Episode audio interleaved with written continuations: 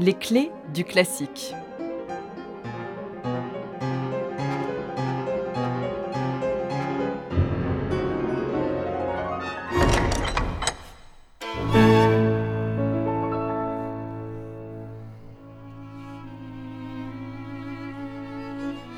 Été 1819.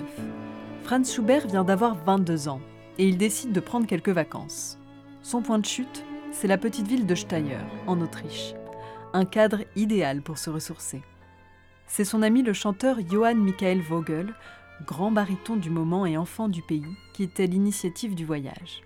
Il adore les leaders de Schubert et espère bien profiter des vacances pour en chanter.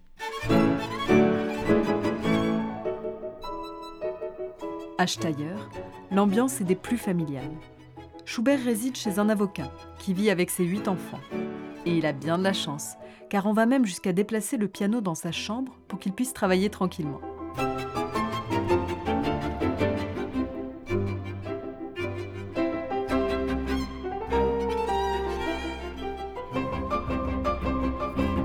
Dans la journée, on fait de la musique, composition, piano, chant, et on part se promener dans la campagne environnante, le long des rivières, la Steyr et Lenz. Schubert est enchanté par les paysages. Il écrit à son frère Les environs de Steyr sont beaux, au-delà de toute description. Et le soir, de retour de promenade, on dîne chez des amis ou voisins, les Funkeler par exemple.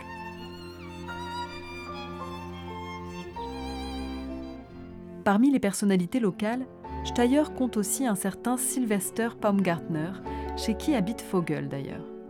Baumgartner est violoncelliste et reçoit souvent pour des après-midi ou des soirées musicales.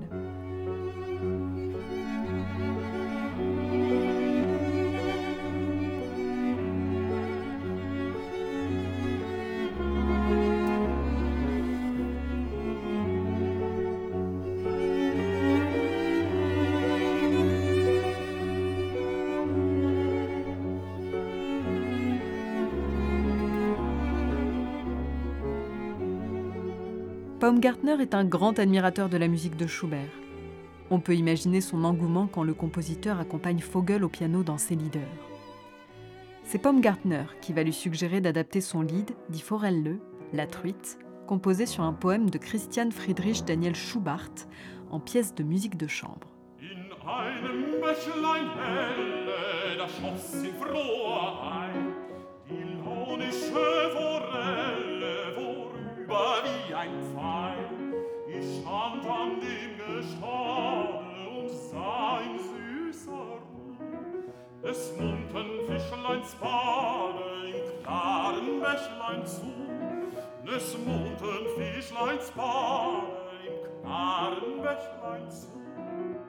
Pour adapter son lead, Schubert choisit une formation on ne peut plus originale, un quintet avec piano, violon, alto, violoncelle et contrebasse. Le choix d'une contrebasse, peu fréquente dans les formations chambristes de l'époque, peut surprendre. Selon le musicologue André Lischke, ce choix visait peut-être à réserver le rôle fonctionnel de la basse à un autre instrument que le violoncelle, et ainsi offrir à Baumgartner, violoncelliste on le rappelle, une partie plus mélodieuse.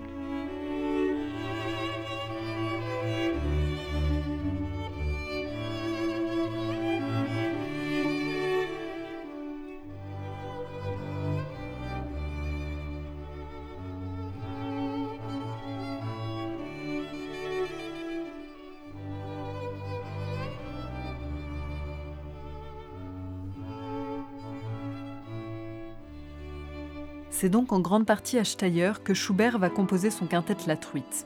Il l'achève au début de l'automne suivant, à Vienne.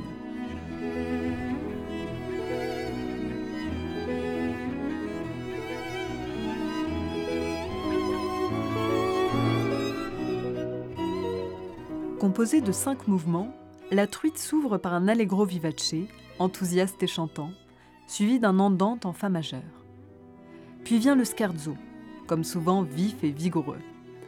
Avant de s'achever par un allegro giusto, lumineux et entraînant, le quintet laisse place à un mouvement original, constitué d'un thème et cinq variations d'après Di Forelle, la truite, le lead de Schubert. Inutile de rappeler à quel point ce mouvement est devenu célèbre. C'est d'ailleurs à lui qu'on pense en premier quand on évoque la truite.